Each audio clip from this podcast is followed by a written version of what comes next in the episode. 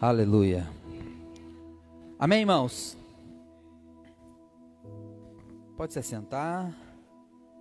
Eu vou, eu vou iniciar hoje uma, uma série de cinco ministrações para os cinco próximos domingos sobre a nova aliança. Aleluia. E eu amo pregar sobre a nova aliança. É uma saga, é uma minissérie. É uma, é uma série, amém, irmãos? Os irmãos gostam de, de série aí, ó. Não é Netflix, irmãos, mas é mais poderoso. Amém, irmãos? Aleluia. E a, e a primeira ministração de hoje, para introduzir esse assunto, para os irmãos compreender, eu quero falar sobre as cláusulas da nova aliança. Hã? Cláusula que você mesmo, faz muito contrato, né, irmão? Cláusulas geralmente envolvem o que, irmãos? Um contrato. Eu quero falar hoje sobre algumas cláusulas da nova aliança, mas eu já desafio os irmãos a não perder nenhum desses domingos, amém, irmãos? Que nós vamos falar sobre sobre essas ministrações. Está sendo gravado o áudio, Igor? Não?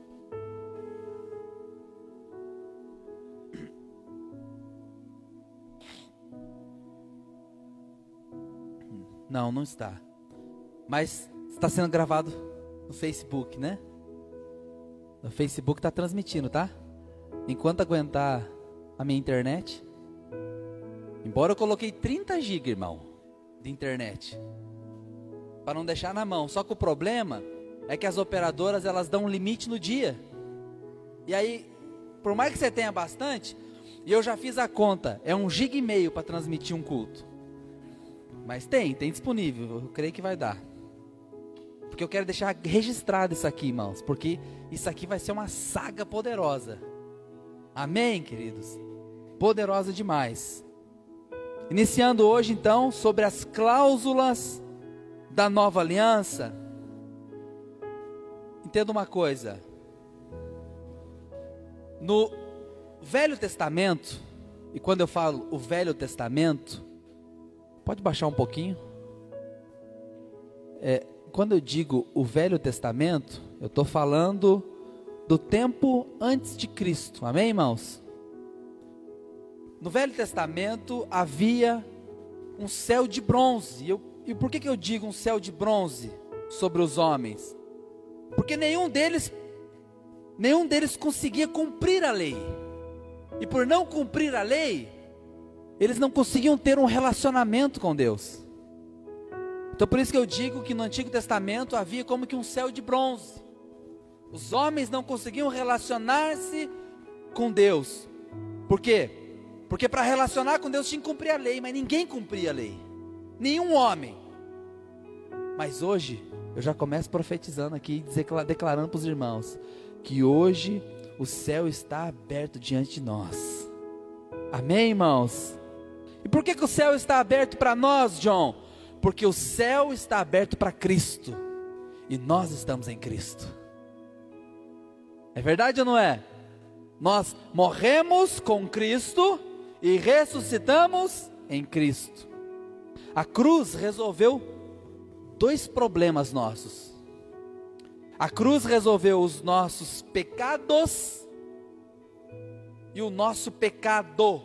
Qual que é a diferença? Quando eu falo em pecados, eu estou falando de atos pecaminosos, ok? Atitudes de pecado. E quando eu falo em pecado, eu falo da nossa natureza pecaminosa. Porque você não se tornou pecador quando você cometeu o primeiro pecado, você se tornou pecador quando você já nasceu. Já nasceu pecador. Já nascemos pecadores. Ok? Então, quando Jesus morreu por nós, é por isso que a Bíblia fala que o sangue de Jesus perdoa os nossos pecados. Mas ao mesmo tempo, a palavra diz que nós morremos com Cristo e ressuscitamos em Cristo. Você percebe que Deus está resolvendo dois problemas aqui: perdoando do, perdoando-nos dos nossos pecados e também matando aquela natureza pecaminosa e nos dando uma nova vida em Cristo. Esse nova vida é bom demais, né? Amém, irmãos? Então hoje nós estamos em Cristo. E eu digo que os céus estão abertos porque os céus estão abertos para Cristo. E nós estamos em Cristo. Então lá no Calvário aconteceu a troca. Uma grande troca. Ok? Que troca é essa, John? Cristo se tornou o que eu era. O que, que eu era, irmão? Pecador. Cristo se tornou o que eu era, para que hoje eu possa ser aquilo que Ele é. É uma troca. Olha que algo, isso é algo extraordinário, irmãos. Isso é algo poderoso demais. Então, a Bíblia fala que quando Jesus estava na cruz, Deus Pai pegou os nossos pecados e colocou em Cristo. E Deus Pai pegou a justiça de Cristo e colocou em nós. Você e eu não somos justos ou justificados com base no que fazemos. Nós somos justificados porque Cristo é justo e a justiça dele foi colocada em nós. Amém, irmãos? A Bíblia também diz que nós fomos unidos com Cristo, amalgamados com Cristo. Aquilo que é unido, irmãos, então agora pertence ao mesmo ambiente. É assim ou não é? Eu costumo dar o exemplo, por exemplo, por exemplo, por exemplo, de eu vou mudar o exemplo hoje. Eu falava sempre do purê de batata, vou falar do caldo de mandioca. A Josi pega um monte de mandioca, o Antônio disse que sabe fazer também. O Antônio é cozinheiro, mas vai cozinhar para nós os próximos, próximos dias. Estou profetizando já. A Josi pega um monte de mandioca, Tá lá, mandioca uma, duas, são todas mandiocas diferentes. Possivelmente até plantadas em lugares diferentes. Cultivadas por agricultores diferentes. Ó, oh, estou indo profundo aqui, irmãos. Criatividade não falta. Terras diferentes. Culturas diferentes. Esse monte de mandioca agora é descascada e cozida até derreter. Depois que derrete, elas se tornam uma só. Você não consegue separar mais a mandioca X e a mandioca Y. A mandioca que você comprou no mercado Araucária e a mandioca que você comprou lá no Jacomar. Você não separa mais. Virou uma só. Evidente que teve muitos processos. Eu poderia pregar sobre os processos. O fogo. É verdade ou não é? o descascado arrancar a casca. Mas não vou pregar sobre isso hoje. O que eu estou querendo dizer é assim: as mandiocas se tornaram uma só. A Bíblia fala que o nosso espírito se tornou um só espírito com o Espírito Santo de Deus. Não separa mais, Vitor. Amém? Uma vez que você é feita filha você não deixa de ser filha. Servo deixa de ser servo, mas filho não deixa de ser filho. O filho pode errar contra o pai, é verdade ou não é? Posso errar contra minha mãe, mas não deixa de ser filho.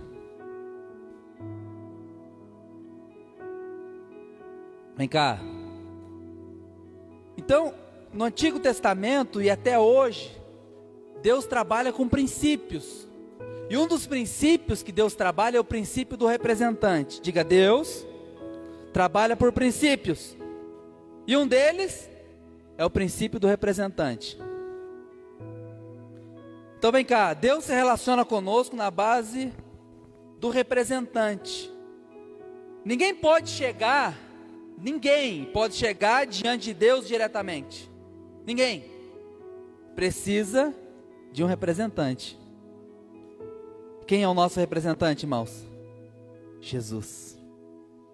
Por isso que Jesus diz assim: Eu sou o caminho, a verdade e a vida. Ninguém vem ao Pai a não ser por mim. Jesus é o nosso representante. Aleluia, aleluia. Então Jesus nos representa. Por exemplo, quando Adão pecou, Adão representava a raça humana. Por isso que você não se torna pecador quando você comete o primeiro pecado. Porque Adão representava eu e você. E Adão pecou. Quando Adão pecou, todos pecaram. Todos pecaram. É assim que a Bíblia diz. Por meio de um só, todos pecaram. Porque Adão era o nosso representante. E eu, eu já disse para os irmãos aqui, talvez alguém diga assim, mas isso é injusto, né? Oxa, Adão pecou e lascou com todo mundo. Miserável. Josh. Hum? Adão pecou, lascou com todo mundo. Graças a Deus que Deus, graças a Deus, né? Graças a Deus que é assim que funciona. Hoje eu estou nos pleonasmos aqui. Graças a Deus que é assim que funciona. Que Deus trabalha com o princípio do representante. Sabe por quê? Porque da mesma forma que Adão pecou e todos nós pecamos, Jesus, aleluia, o nosso Senhor Jesus, a Bíblia fala que é o segundo Adão, ele é a cabeça de uma nova raça. Jesus foi o único perfeito e justo. E agora Jesus é o nosso representante. Isso é extraordinário, irmãos. Isso aqui é poderoso demais. Então, quando nós cremos em Cristo, nós agora somos colocados nele, de forma que ele se torna o meu e o seu representante. Diga, Jesus me representa. Aleluia, irmãos. Isso aqui é extraordinário, não é não? Jesus nos representa.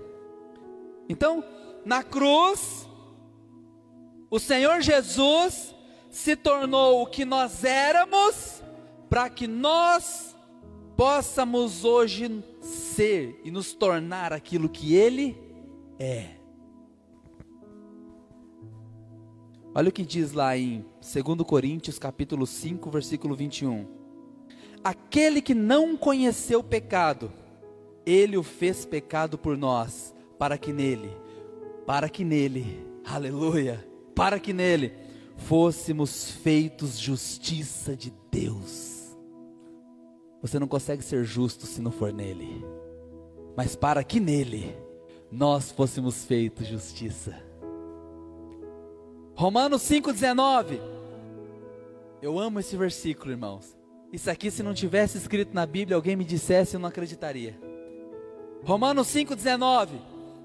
Porque, como pela desobediência de um só homem, muitos se tornaram pecadores, assim também, por meio da obediência de um só, muitos se tornarão justos.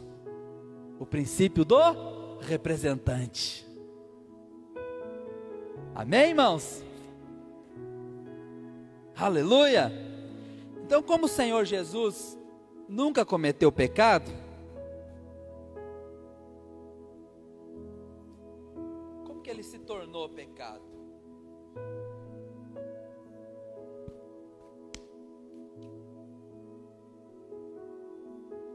A Bíblia fala que ele se tornou pecado porque ele recebeu o nosso pecado. Ele recebeu os nossos pecados. E nós que nunca, isso aqui é muito bom, irmãos.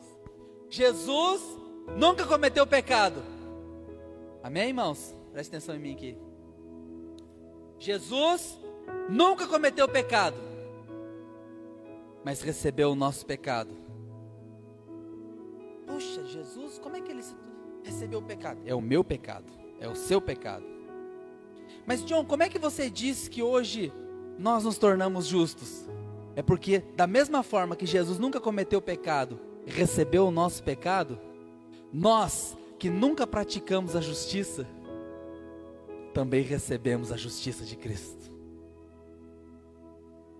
Recebemos a justiça. Essa é a grande troca do Calvário, irmãos.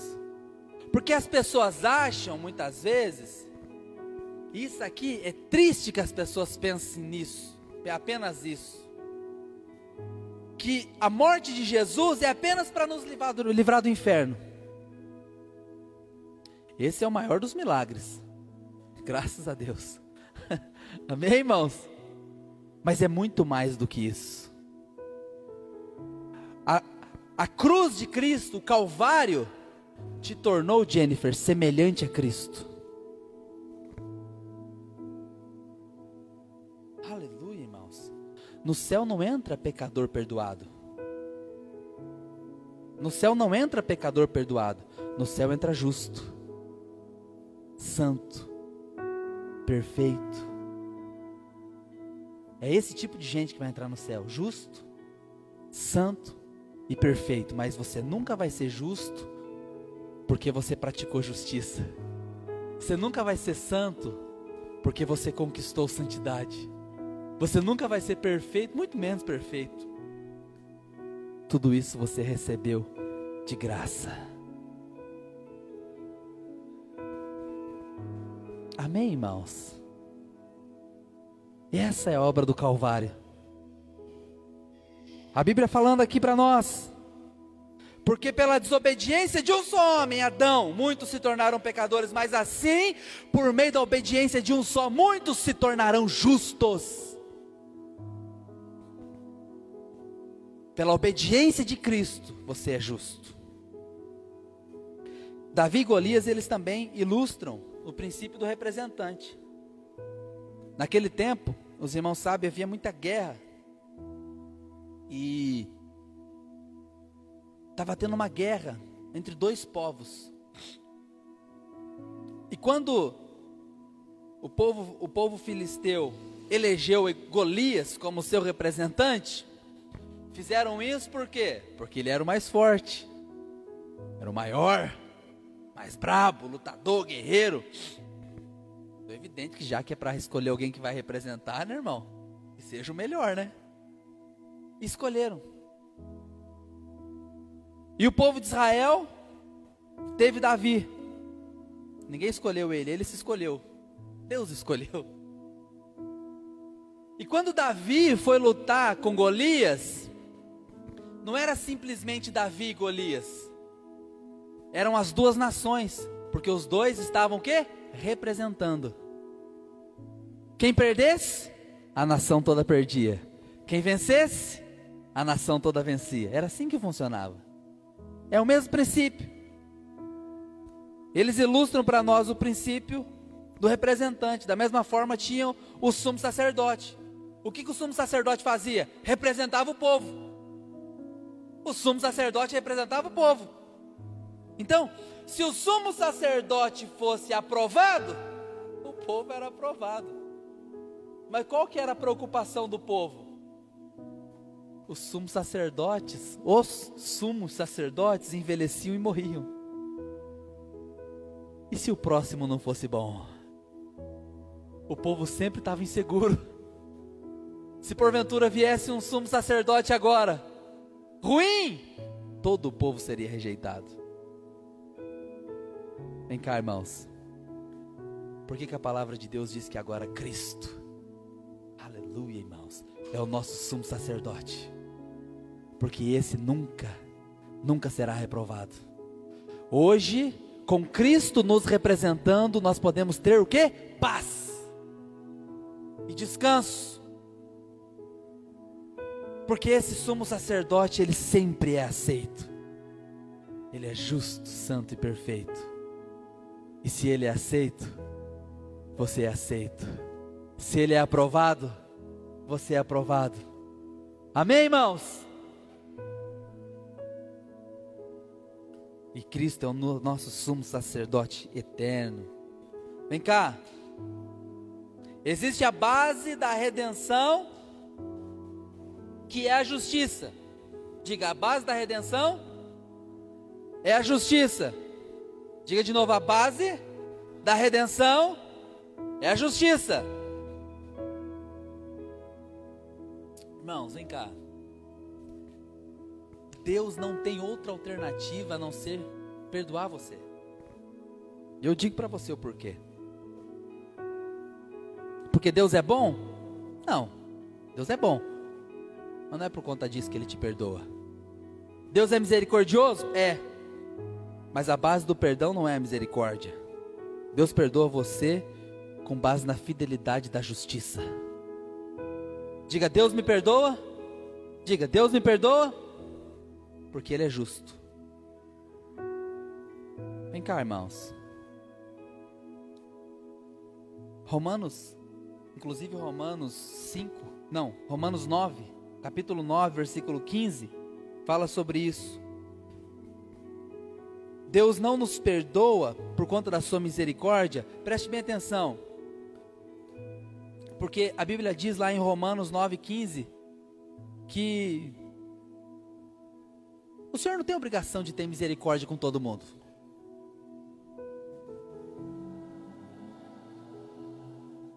Então, para que nós tivéssemos, Igor, segurança, é como se Deus tivesse assinado um documento, irmãos. Ele fez uma aliança.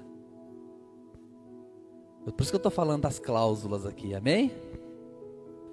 É como se Deus tivesse feito um documento, uma aliança. Deus pode, e eu quero que você escute isso aqui, grave isso aqui. Deus pode ter misericórdia de quem Ele quiser, pelo tempo que Ele quiser, mas Deus não pode escolher ser justo ou não ser justo.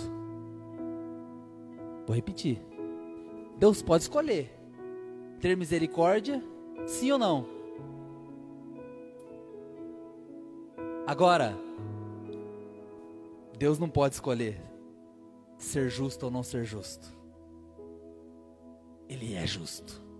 Ele é justiça. Vocês estão me entendendo? Então você concorda comigo que Deus é? justo.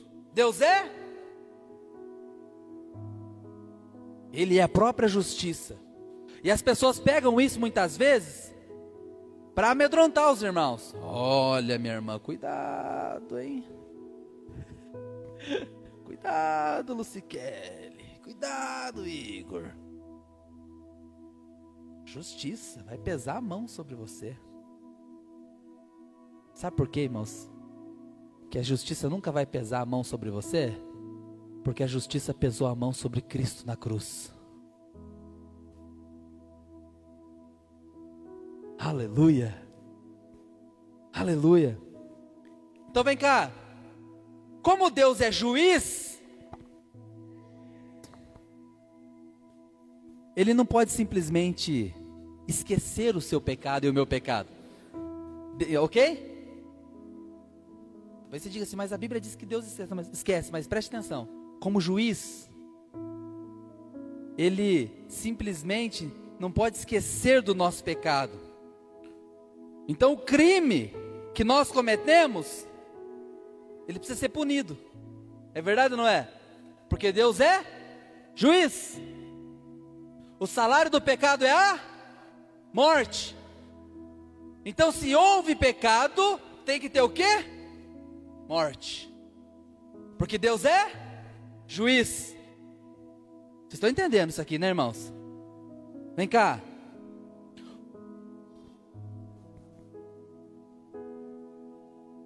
Quer água? Pede para mamãe água. Aleluia. Vai e beba daquela fonte de águas abundante. Tó.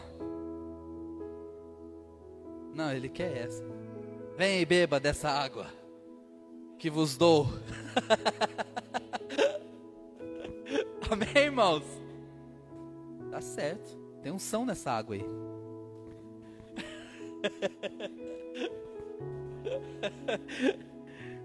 Vem cá.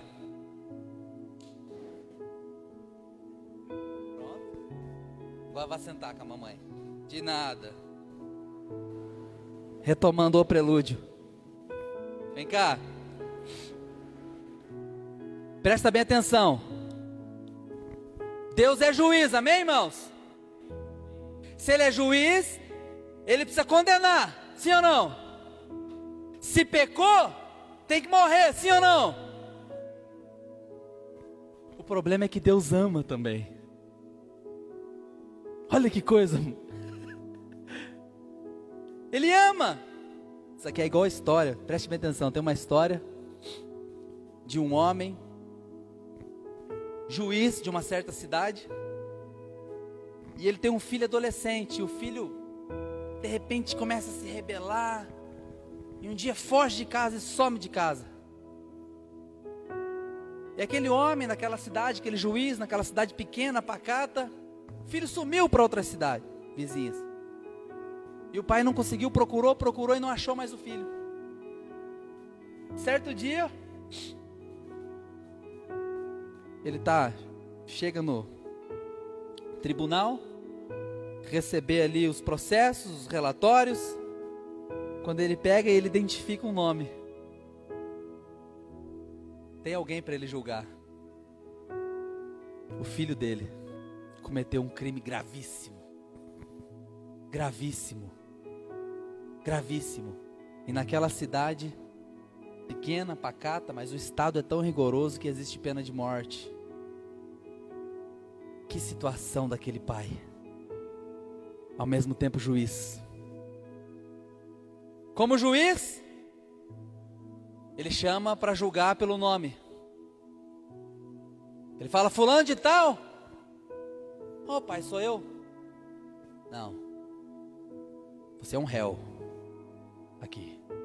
Que é um tribunal. Eu sou juiz. E o juiz faz toda aquela leitura e no final ele dá a sentença. Fulano, assim, assim assado, é condenado à morte.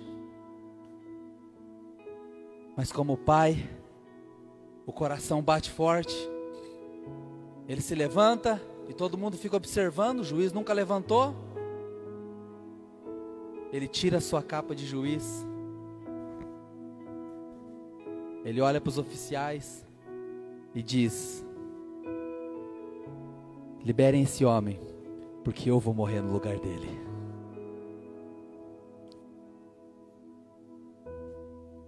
Aleluia, irmãos.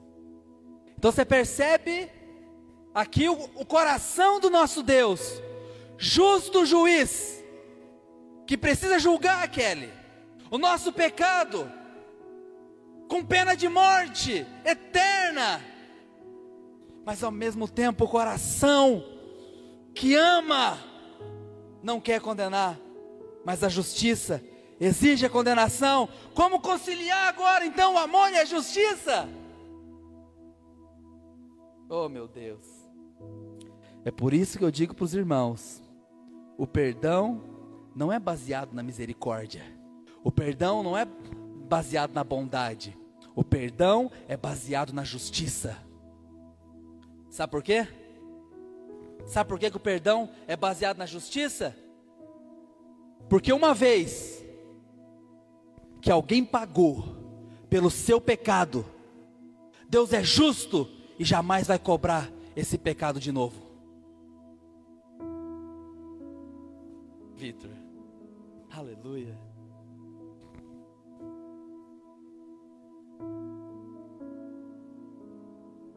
Oh Deus, feche seus olhos por um instante. Diga assim, Senhor, obrigado. Ora, abaixo, orequeira, labás. Diga, está tudo pago. Obrigado, Senhor, por pagar minha dívida, que eu não poderia pagar. Eu merecia a morte, eu merecia a condenação, mas o Senhor pagou por mim. Aleluia, aleluia. A cruz, então, é a justiça de Deus fazendo o pagamento pelo amor de Deus. Oh, vou repetir isso aqui, irmãos. Isso aqui tinha que ser até aquelas frases que coloca assim de efeito, né? A cruz. O que, que é a cruz? A cruz é a justiça de Deus fazendo o pagamento pelo amor de Deus.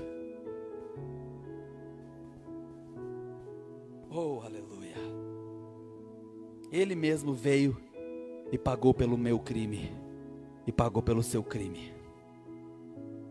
Assim, o perdão de Deus é baseado na sua justiça.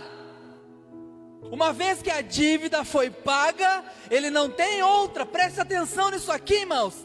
Uma vez que a dívida está paga, Deus não tem outra alternativa a não ser te perdoar. Não tem. Não tem. Está pago. Independente do pecado que você cometa, cometa, Deus não tem outra alternativa a não ser te perdoar. Oh, e eu digo mais, irmãos, que isso ainda. Deus não tem outra alternativa a não ser declarar você inocente.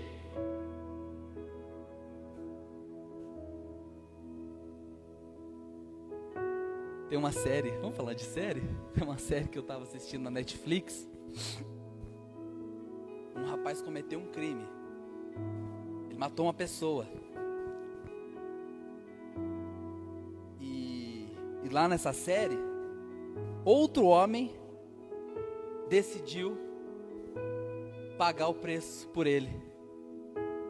Outro homem, outra pessoa, foi lá na polícia e falou: Eu cometi esse crime e foi preso no lugar dele. Toda a investigação que estava sendo feita, querendo já mostrar que aquele homem era culpado, teve que ser desfeita. O processo foi encerrado. Aquele homem foi declarado inocente e esse aqui culpado. Irmãos, é a mesma coisa que aconteceu conosco. A mesma coisa. A cruz é a justiça de Deus fazendo o pagamento pelo amor de Deus. A dívida foi paga. Ele não nos declara perdoado porque nos ama. Aprenda isso aqui, irmãos. Simplesmente, não é isso. Deus te ama, sim ou não? Muito. Ao ponto de morrer. Mas Ele não te perdoa simplesmente porque Ele te ama. Ele te perdoa porque Ele é justo. Ele é justo. E a dívida já está paga. Deus nos perdoa porque Ele é justo e Ele não pode escolher ser ou não ser justo. Ele precisa ser sempre justo. E isso que traz segurança para nossa alma. Amém, irmãos? Diga assim: Eu posso ficar em paz. Diga: Eu posso viver em paz. Essa é a base da nova aliança. Deus é justo e justificador dos que têm fé em Cristo. Sério, John? É. Está escrito lá em Romanos 3 e 26. Olha o que diz lá em Romanos, capítulo 3, versículo 26. Tendo em vista a manifestação da justiça no tempo presente, para Ele mesmo ser justo e o justificador daqueles que têm fé em Jesus. Você recebe a justificação quando? Quando você tem fé em Jesus. Você tem fé que Jesus pagou o preço no teu lugar. Aleluia. Então a lei foi dada por Moisés. Mas 1500 anos depois de Moisés, a graça e a verdade não foram dadas, mas vieram. A graça e a, a verdade vieram por meio de Jesus Cristo. Então, a presente verdade é a nova aliança. Eu quero ler um, um, um texto com os irmãos. Se você puder abrir seu, pegar seu celular, sua Bíblia, eu gostaria que os irmãos acompanhassem comigo. Alguns versículos de Hebreus capítulo 8. Hebreus capítulo 8 versículo 7 até o 12.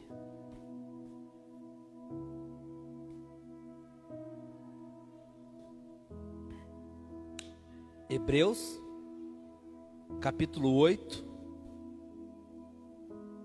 versículo 7 ao 12. Acharam? Hebreus 8, a part... ah, Hebreus 8, capítulo 8, versículo 7 em diante. Diz bem assim: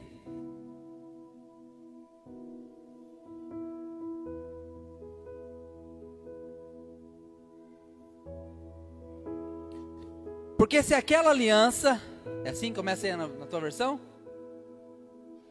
Hã? Hã? Foi-se a primeira aliança. Opa, presta irmãos, presta atenção nisso aqui. Na minha versão diz um pouquinho diferente. Porque se aquela primeira aliança tivesse sido sem defeito, de maneira alguma teria estaria sendo buscado lugar para uma segunda. Olha que coisa extraordinária. Qual que é a primeira aliança? A lei dada por Moisés. Se aquela primeira aliança tivesse sido sem defeito, de maneira alguma estaria sendo buscado agora lugar para uma segunda aliança. Qual que era o defeito da, da, da, da velha aliança, irmãos? A lei de Deus, ela tem defeito? Não. Ela é perfeita. Ela representa Deus. Sabe qual era o defeito, irmãos? Vocês sabem? Ninguém conseguia cumprir. Esse era o defeito. Ninguém podia cumprir. E olha o que diz lá. E de fato, repreendendo-os, diz: Eis aí vem dias, diz o Senhor, e firmarei nova aliança com a casa de Israel e com a casa de Judá não segundo a aliança que fiz com seus pais, no dia em que os, tomei pela mão para os conduzir até fora da terra do Egito. Pois eles não continuaram na minha aliança, e eu não atentei para eles, diz o Senhor. Porque esta é a aliança que firmarei com a casa de Israel. Presta bem atenção. Isso aqui, irmãos, é a coisa mais extraordinária do mundo porque esta é a aliança que firmarei com a casa de Israel. Estou falando de cláusulas de contrato aqui hoje, amém, irmãos? Esta é a aliança que firmarei com a casa de Israel. Depois daqueles dias, diz o Senhor. Primeira coisa, na sua mente imprimirei as minhas leis, também sobre o seu coração as escreverei, e eu serei o seu Deus e eles serão o meu povo. E não ensinará jamais cada um ao seu próximo, nem cada um ao seu irmão, dizendo: Conhece ao Senhor, porque todos me conhecerão, desde o menor deles até o maior. Pois para com as suas iniquidades usarei de misericórdia, e os seus pecados jamais me lembrarei.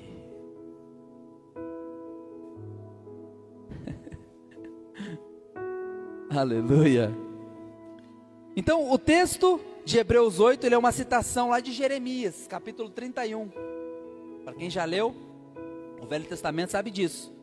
Esse capítulo 8 de Hebreus, ele é uma referência lá de Jeremias capítulo 31, onde o Senhor coloca algumas cláusulas da nova aliança.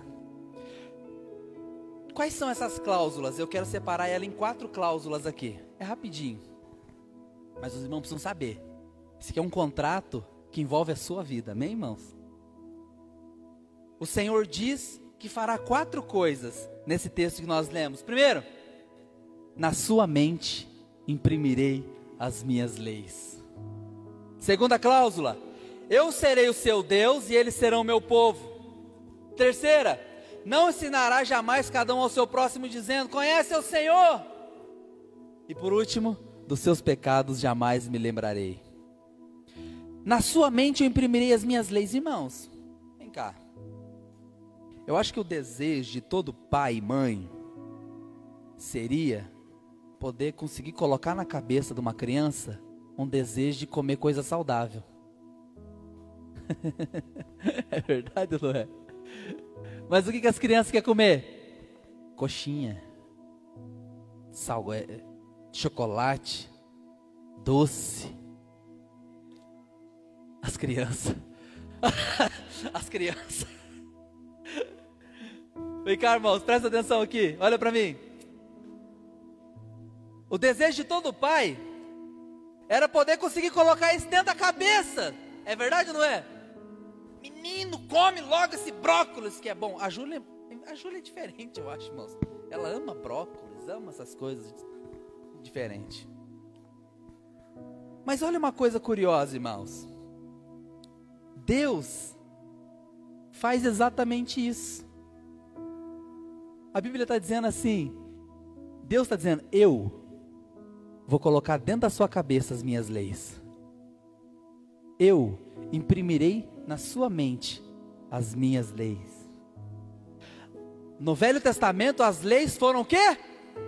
Dadas para que fossem cumpridas. Ninguém conseguia. Por isso essa aliança foi achada com defeito. As leis eram perfeitas. A imperfeição estava no homem, que não conseguia colocar de jeito nenhum aquilo dentro da cabeça. A importância daquilo. Aí Deus fala assim: vou dar uma segunda aliança. E já vou começar fazendo assim. Tudo isso você não conseguia, eu mesmo vou colocar dentro da sua cabeça agora, meu filho. Aleluia. A velha aliança era assim: amarás o Senhor teu Deus. Mas na nova aliança é: eu te amei primeiro, meu filho. Aleluia. Na velha aliança é: ame a Deus. Na nova aliança é: ah, Deus, eu recebo tanto amor que eu fico constrangido em não amar de volta. Vocês conseguem entender, irmãos, a diferença? Oh, aleluia! O nosso amor hoje é só uma resposta ao amor que vem primeiro de Deus. Quando a Bíblia fala assim, sabe, ao primeiro amor, que tem gente que às vezes fala assim: "Ah, eu preciso voltar ao primeiro amor", achando que o primeiro amor é lá quando ele conheceu Jesus. Não, irmãos, o primeiro amor é ele amando você. Quando você se volta ao primeiro amor, você realmente olha para Cristo e vê o quanto Ele te ama. Nós só vamos entender o amor de Deus por nós quando a gente começar a entender o amor de Deus por Cristo. Amém, irmãos? Deus amou Cristo acima de tudo. E ainda assim o entregou para morrer por você.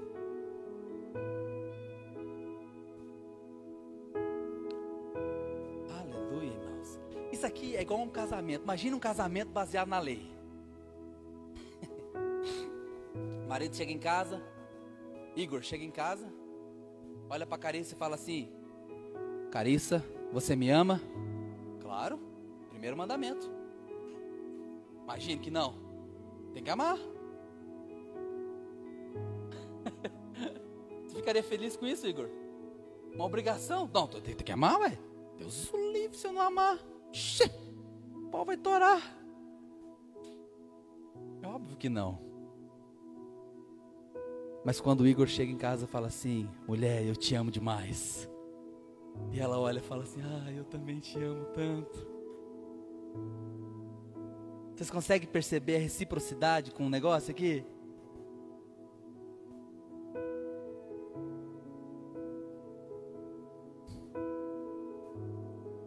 Às vezes, irmãos, a gente tem dificuldade de entender a Bíblia. Mas é só a gente fazer comparações simples que a gente percebe. É verdade ou não é? Claro que é. Segunda coisa, segunda cláusula. Eu serei o seu Deus e eles serão o meu povo. Vem cá, irmãos, presta bem atenção. Se nós estivermos doentes, Ele será o nosso Deus e nós teremos cura. Se estivermos necessitados, Ele será o nosso Deus e nós teremos a plena provisão. Ele é o nosso Deus.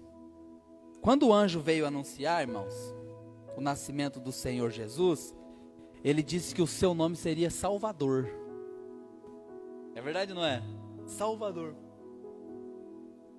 Quando o anjo veio anunciar, vocês conhecem a palavra Yeshua. Até cantamos um louvor, né? Yeshua, Salvador. Essa é uma grande diferença, irmãos, entre lei e graça. Quando nós pregamos a lei, nós dizemos às pessoas o que elas precisam fazer. Mas quando nós pregamos a graça, nós falamos daquilo que o Senhor fez por nós. Vocês estão entendendo, irmãos? E aquilo que nós fazemos depois é com base no amor. Nós somos tão amados, como é que nós não vamos amar de volta, Jô? Muitas pessoas buscam métodos, né, tal.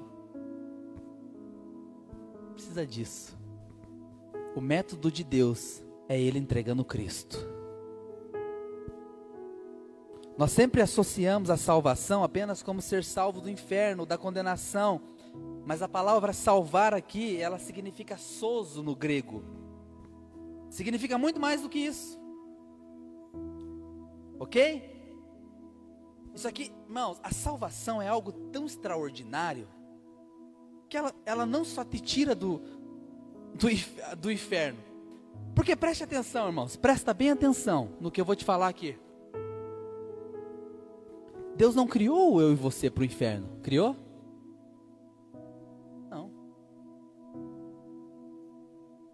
Salvar-nos do inferno é apenas um um projeto que Deus teve que incluir agora para fazer você voltar ao seu estado original. O seu estado original não é o inferno. Nós não fomos criados para ele. Nós não fomos gerados para o inferno. Amém, irmãos? Isso aqui é igual, por exemplo, a Josi, o Emerson vão se arrumar com o Nicolas para ir para o shopping. Bota um tênisinho no Nicolas, pente o cabelinho dele, todo, todo pegado na gostosura. Tá todo bonitinho. E aí qual que é o objetivo? Ir no shopping, no Boulevard, na inauguração da InShop Imobiliária. Irmãos? Aleluia. O objetivo é o quê? Ir no shopping. Esse é o propósito. Se arrumar é uma condição. Estão se arrumando para ir. Na hora de sair, o Nicolas trupica e cai numa poça de lama. Aí o que, que o Hermes faz? É, o Hermes daria uma surra, mas.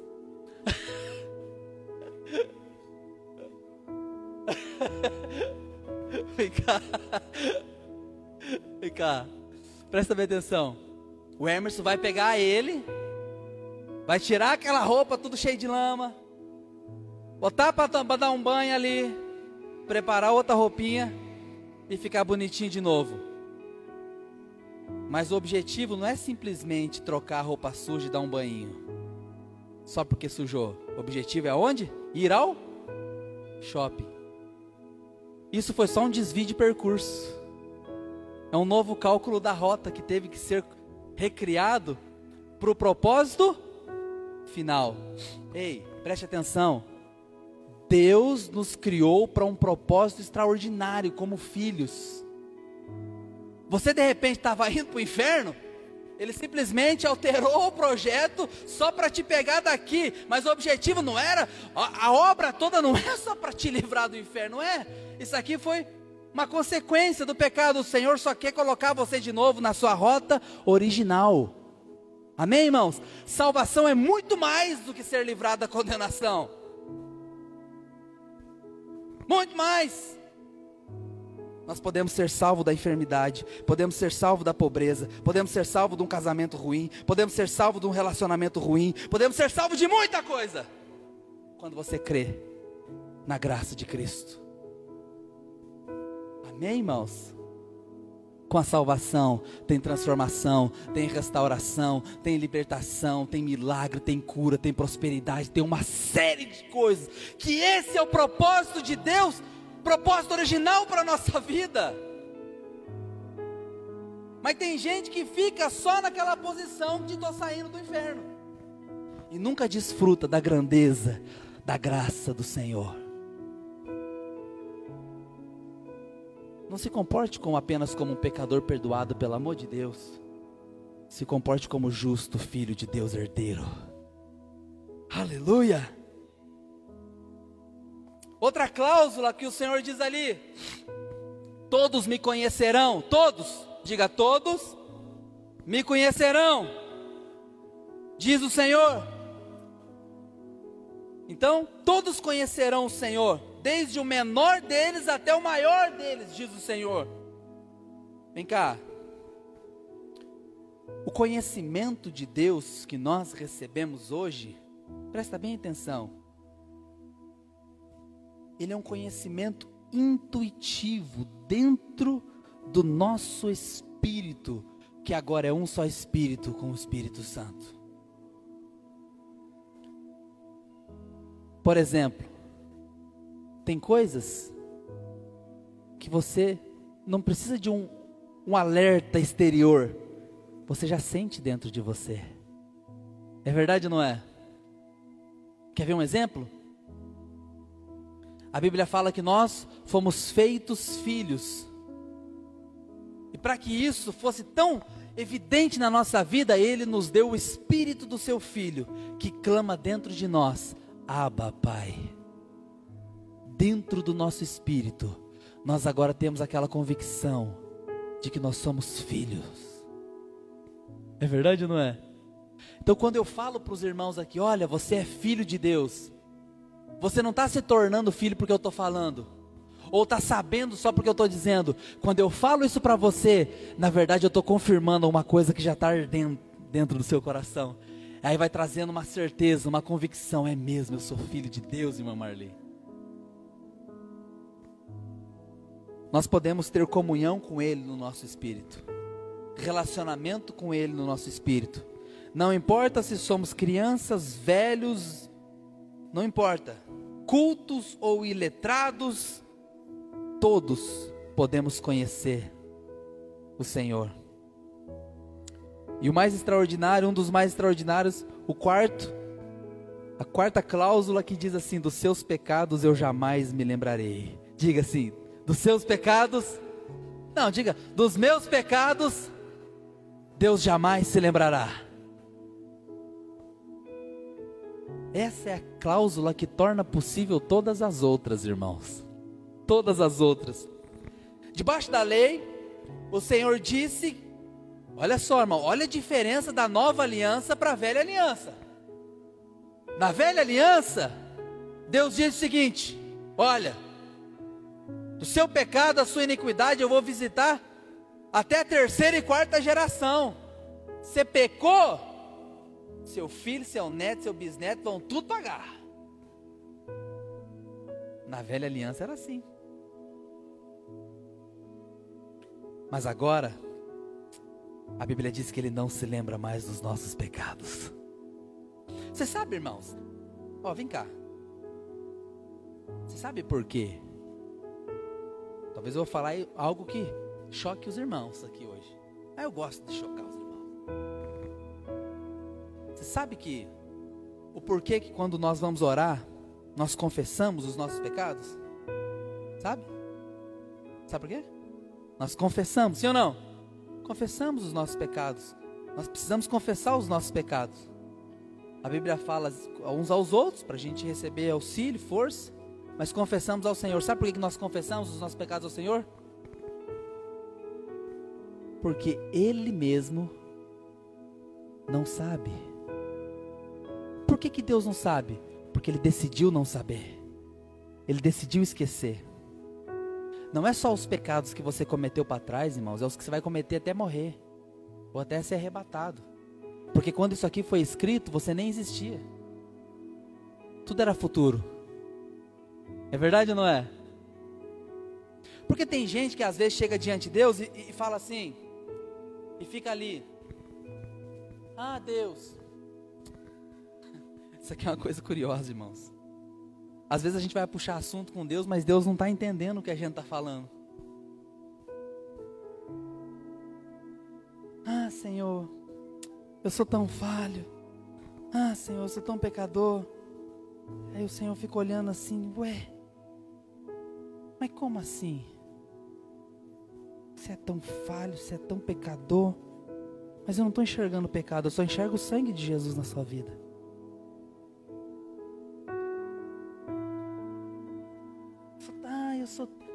Eu sou uma baratinha, esmagada, com as perninhas para cima.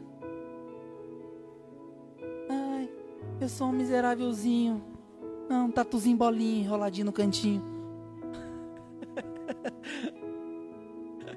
Tem gente, irmão Antônio, que, que se menospreza e fazendo isso, ele menospreza o que Deus fez.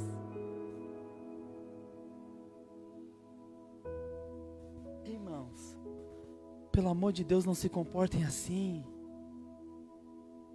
Amém, irmãos? Pelo amor de Deus, não se comportem assim. Vocês são filhos, são herdeiros Imagina, né? Eu chego em casa, eu vou lá e compro uma barra de chocolate para dar para a Júlia. E aí eu comprei para dar para a Júlia, amém? O que ela mais gosta. Aí eu cheguei em casa já, pronto, certo, comprei o chocolate para dar para ela. Aí ela olha, ah, pai, eu não sou digno desse chocolate.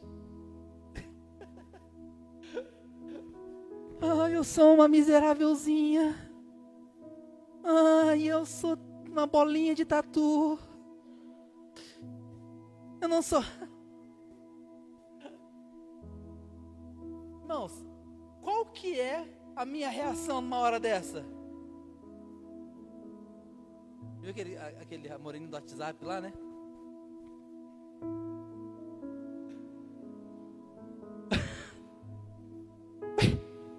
Levanta daí, guria. Oxi. Sai desse lugar aí, velho. Você não é isso não. Eu já trouxe o chocolate, é tudo. Quer mais? Está aqui o dinheiro para comprar. Ei, vinde, comprai. Sem dinheiro e sem preço, nada. Só vem, pega, pede a água e toma. Aleluia, irmãos. Deixa eu acabar aqui antes que acabe a bateria, tem 2%. Vem cá.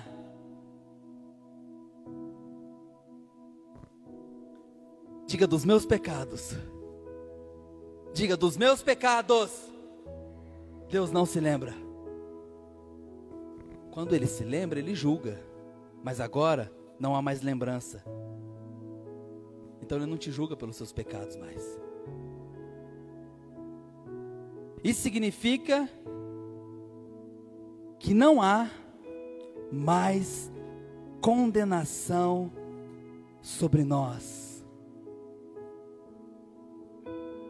Diga assim: nenhuma condenação há para mim, porque eu estou em Cristo.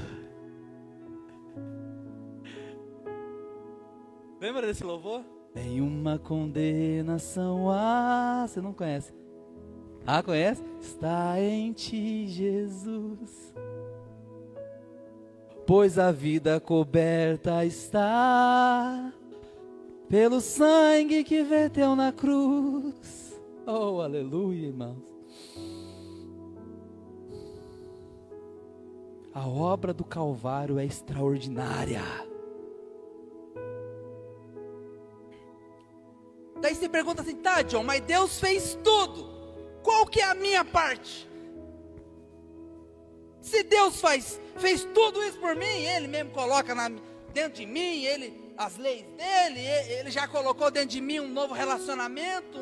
Eu sou um com Ele, eu estou em Cristo, Ele não, não lembra dos meus pecados. E qual que é a minha função? Aleluia. Diga assim: a minha função é não fazer nada, apenas crer que Jesus já fez tudo.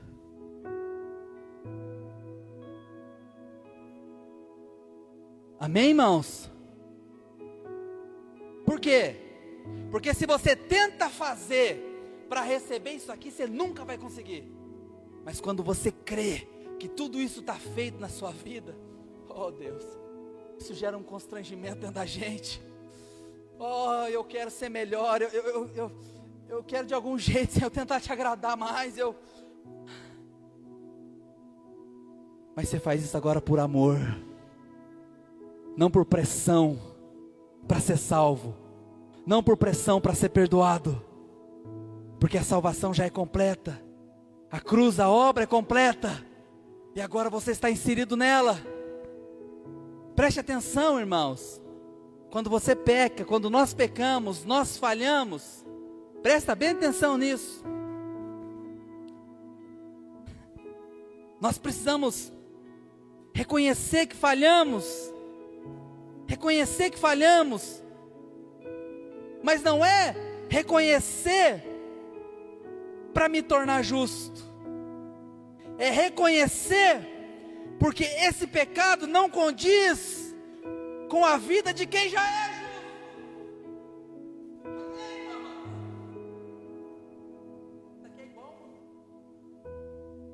Isso aqui é igual um, um filho de um rei.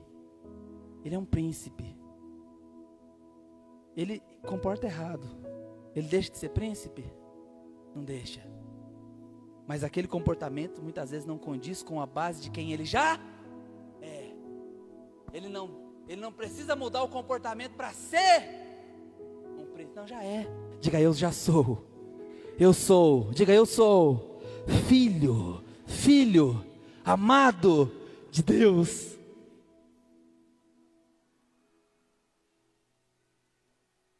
Para encerrar, eu quero dizer para você um, um trecho da Bíblia, lá em Lucas 18, não vou nem ler, que fala sobre dois homens, um fariseu e um publicano.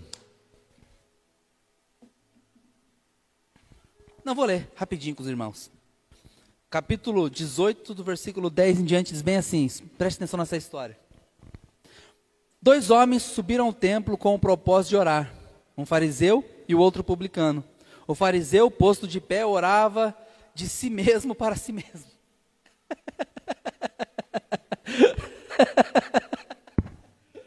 Vem cá, preste atenção. Orava de si para si mesmo, dessa forma. Ó oh Deus, graças te dou, porque não sou como os demais homens, roubadores, injustos, adúlteros, nem ainda como esse publicano. Eu jejuo duas vezes por semana, dou o dízimo de tudo que ganho. Nossa, que oração, né, irmão? Tudo eu, né? Eu, eu sou, eu. E a Bíblia continua dizendo bem assim: já o publicano, estando em pé longe, não ousava ainda levantar os olhos ao céu, mas batia no peito dizendo: Ó oh Deus, se propício a mim, pecador.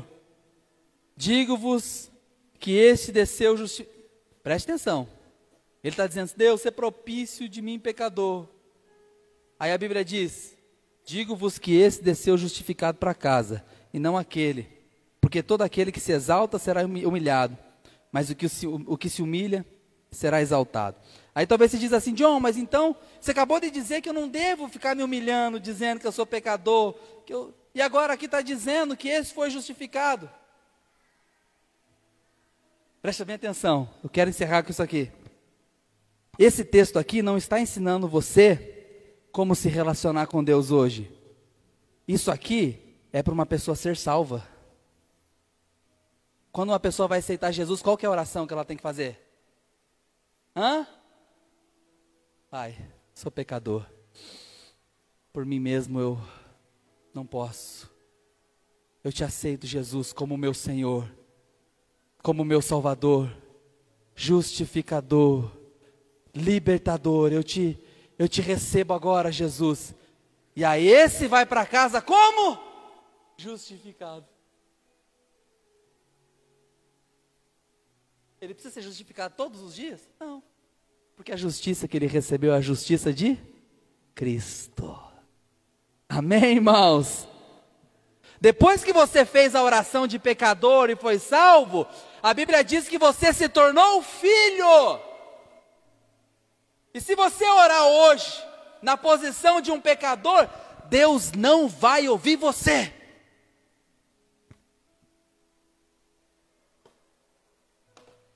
Diacho. Porque você é filho. O filho pródigo até pensou: não, eu vou lá. Eu vou, eu vou falar que eu, vou, eu só quero ser um servo. Eu, eu, eu, tá bom já, eu não sou mais digno. Eu falhei, então já não sou mais filho. Mas quando ele está chegando, o pai já vem correndo e o abraça. Ele está descalço. Na hora o pai fala: traz uma sandália para esse menino, porque ele não é escravo mais.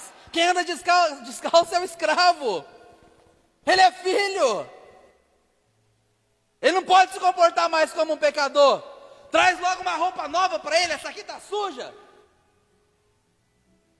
Ele está sem moral nenhuma.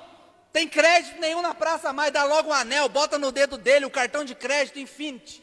Pode comprar à vontade, faz o que quiser. Por quê? Porque é filho. Mas o outro filho, que estava em casa, filho, se comportava como servo escravo apenas. Eu falei no culto passado aqui. Nós somos servos e nós somos filhos, amém? Mas qual vem primeiro? Filho. Nós somos filhos de Deus e servos de Cristo. Eu diga, eu sou filho de Deus e servo de Cristo. Mas primeiro eu sou filho. Amém? Eu não sirvo para ser filho, para me tornar filho. E a maior nobreza que existe é o filho servindo. Porque ele não precisa fazer aquilo. Mas quando o filho serve, é porque ele ama. Ele faz por amor. É assim ou não é? É. É nobreza o filho que serve. Vem cá, presta atenção. O irmão estava lá. Ele era filho, mas se comportava apenas como servo. Ele dizia: Meu senhor, caras e bocas é melhor, né, irmão? Tem que fazer a, tem que fazer a, feição. Meu senhor, eu tô aqui há tanto tempo, faço tudo para te servir, nunca falhei com nada. O Senhor não me dá nem um pezinho de frango para comer com meus amigos. Agora, esse aí, que esculhambou com tudo, matando novilho, hã? bezerros, coisa chique. Aí o pai olha, da mesma forma que eu estava falando aqui, da, da Júlia se jogando no chão, o pai, o, pai, o pai olha fala: Meu filho, tudo que eu tenho é teu. Você não desfruta porque você não quer.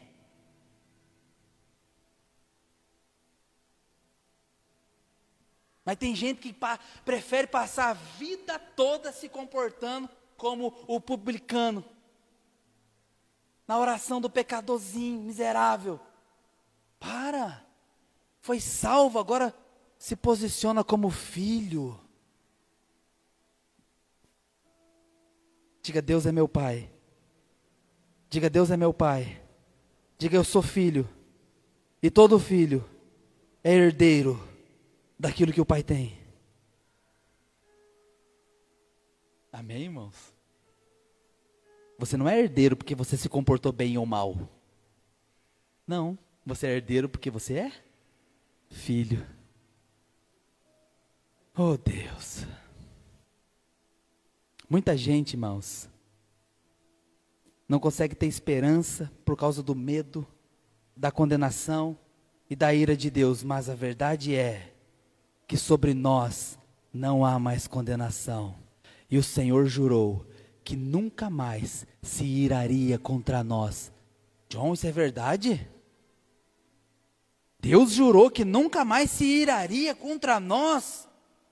Isaías 54, versículo 9: Porque isto é para mim como as águas de Noé, pois jurei, Jurei que as águas de Noé não mais inundariam a terra. Assim jurei que não mais me iraria contra ti, nem te repreenderia. Aleluia! Você pode ficar de pé dizendo aleluia, irmão? Aleluia!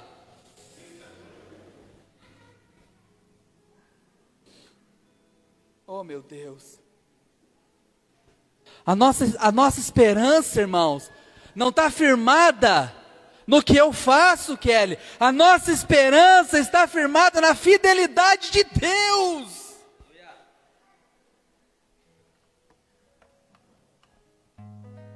O nosso, Emerson, relacionamento com Deus não depende do quanto, presta atenção nisso aqui, irmãos. O nosso relacionamento com Deus não depende do quanto nós amamos a Deus, mas depende do quanto nós sabemos que Ele nos ama.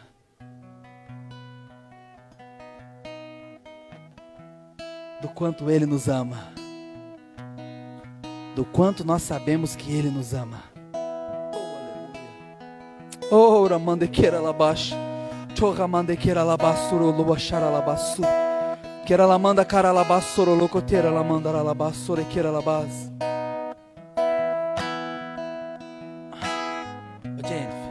Jennifer, faz favor. Serve para nós.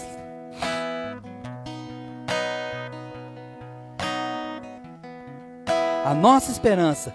Jeremias capítulo 32, versículo 40. Irmãos, isso aqui é poderoso. A Bíblia é muito poderosa, irmãos.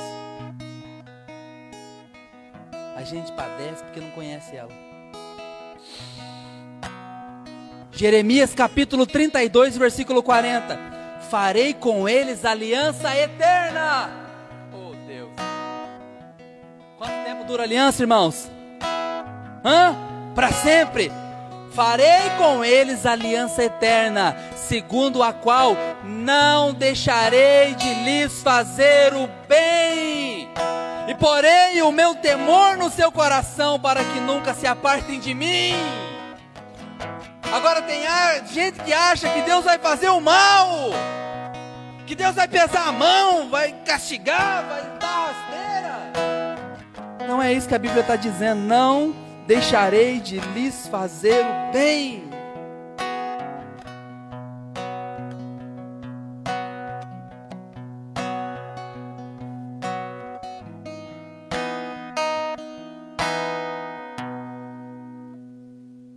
Oh Deus. Amém, irmãos? Diga assim: a palavra de Deus é poderosa para salvar. Diga para salvar, para salvar. Diga me salvar, não só do inferno e da condenação, mas me salvar da falta de revelação. Diga obrigado, Senhor.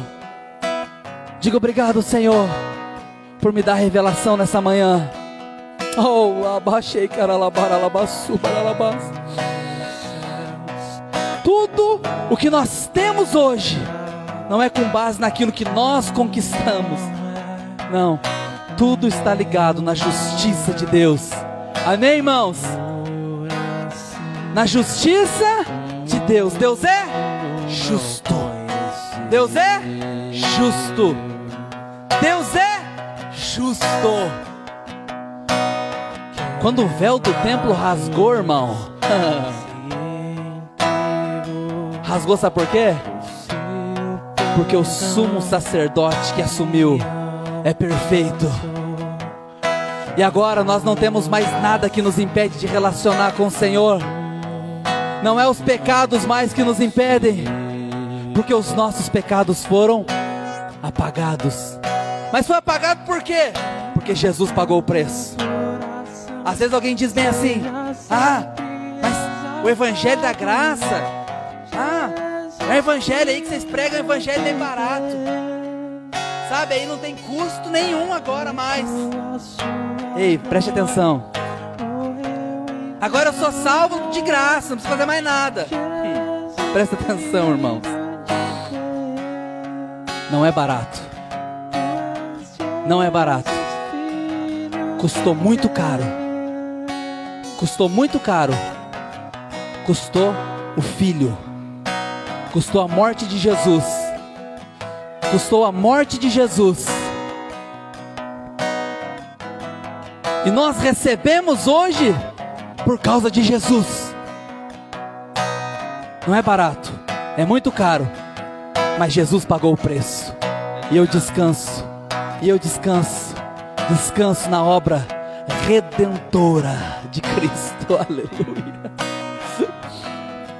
Pegue o cálice, pegue o pão.